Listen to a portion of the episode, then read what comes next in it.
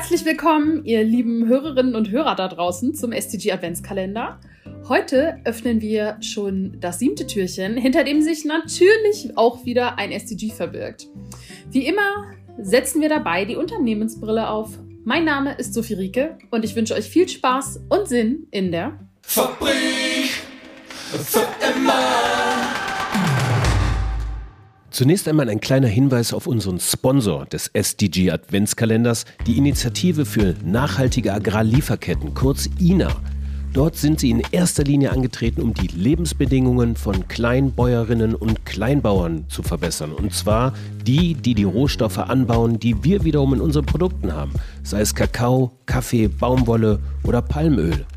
Gerade mit Inkrafttreten des Lieferketten-Sorgfaltspflichtgesetzes gewinnt ein fairer Einkauf von Rohstoffen immer mehr an Bedeutung. Ganz gleich, ob ihr ein persönliches, ein unternehmerisches oder politisches Interesse daran habt, die INA bietet euch eine Plattform zum Informieren, zum Austausch und ganz wichtig, zum Umsetzen. Eine ganze Reihe an wirklich sinnvollen Projekten sind entstanden, bei denen ihr als Unternehmen zum Beispiel mitwirken könnt. Mehr dazu auf nachhaltige-agrarlieferketten.org, nachhaltige-agrarlieferketten.org. Wendet euch auch gerne direkt via Mail an die INA unter ina.giz.de ina.giz.de. Das alles auch in den Shownotes verlinkt.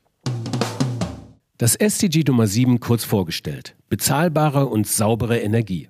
Ihr könnt es euch äh, schon fast denken, auch dieses SDG hat eine ganze Reihe von Unterzielen, die es genauer beschreiben und Wege für eine Erreichbarkeit aufzeigen.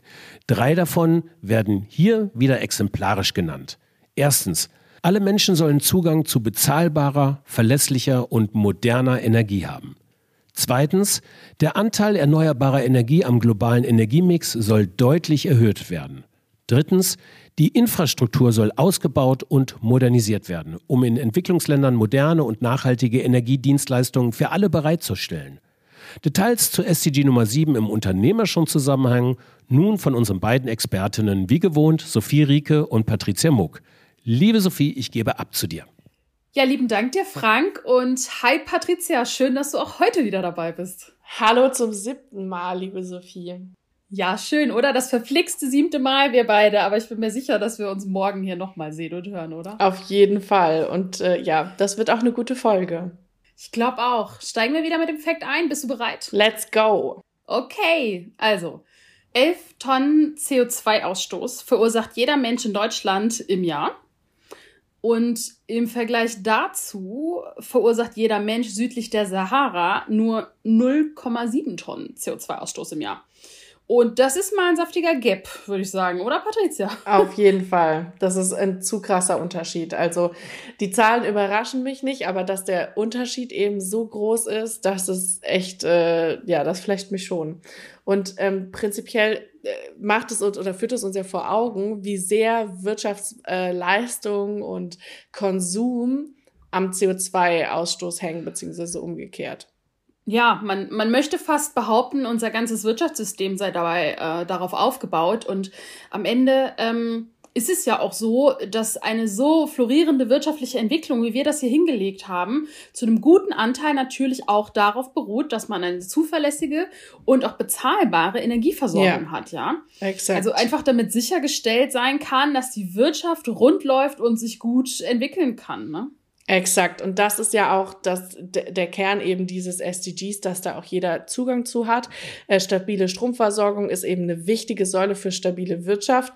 Ähm, in den vergangenen Jahrzehnten haben wir uns eben viel zu sehr auf dieser fossilbasierten Energie ausgeruht auch.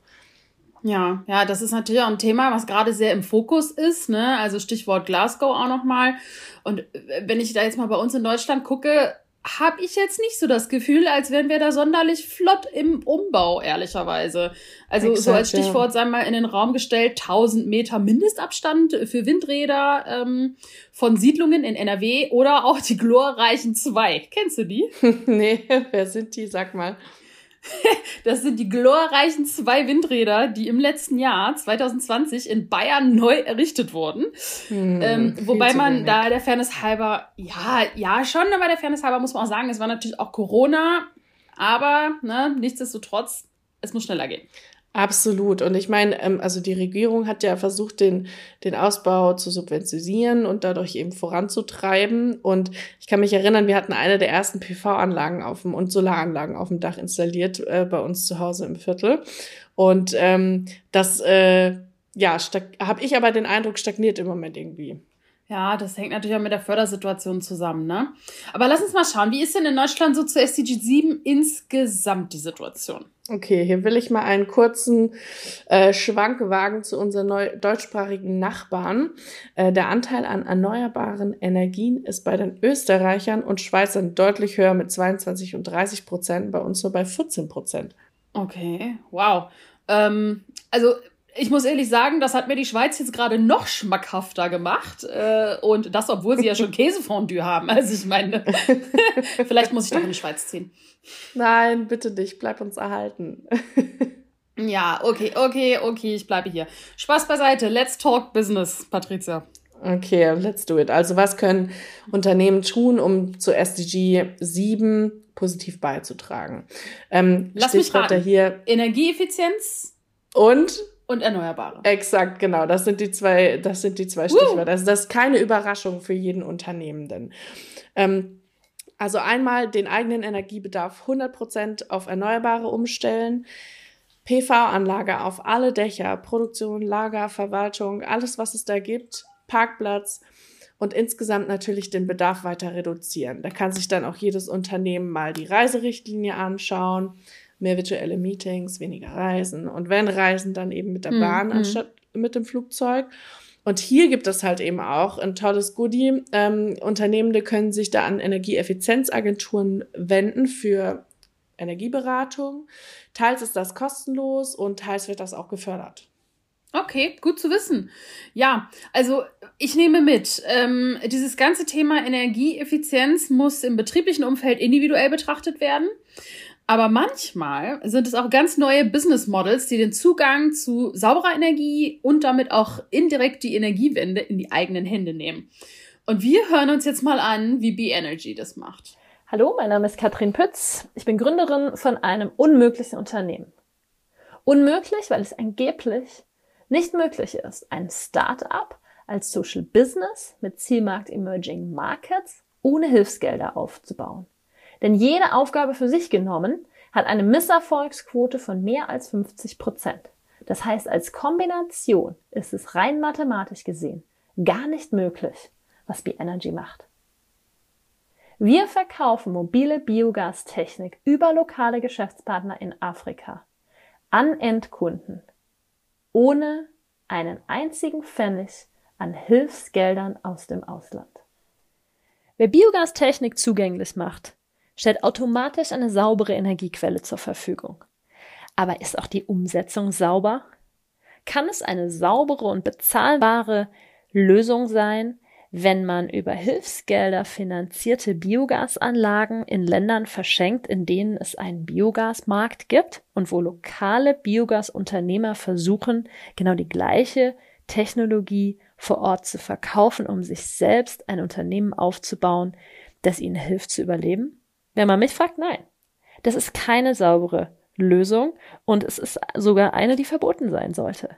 Niemand sollte Biogasanlagen verschenken dürfen, nur um SDG 7 zu erfüllen. Denn SDGs dürfen keinesfalls isoliert betrachtet werden. Um saubere Energie bereitzustellen, muss man sehr viel beachten. Allem voran, dass die lokalen Märkte nicht zerstört oder verzerrt werden. Denn das Schlimmste, was passieren kann, ist, dass man lokale Biogasunternehmer aus dem Markt verdrängt, die dann, nachdem ihr Unternehmen pleite gegangen ist, von Hilfsgeldern abhängig sind. Vielen lieben Dank an B-Energy für diese Einblicke und wir freuen uns, wenn auch ihr morgen wieder dabei seid und gemeinsam mit uns das achte Türchen öffnet. Fabrik für immer.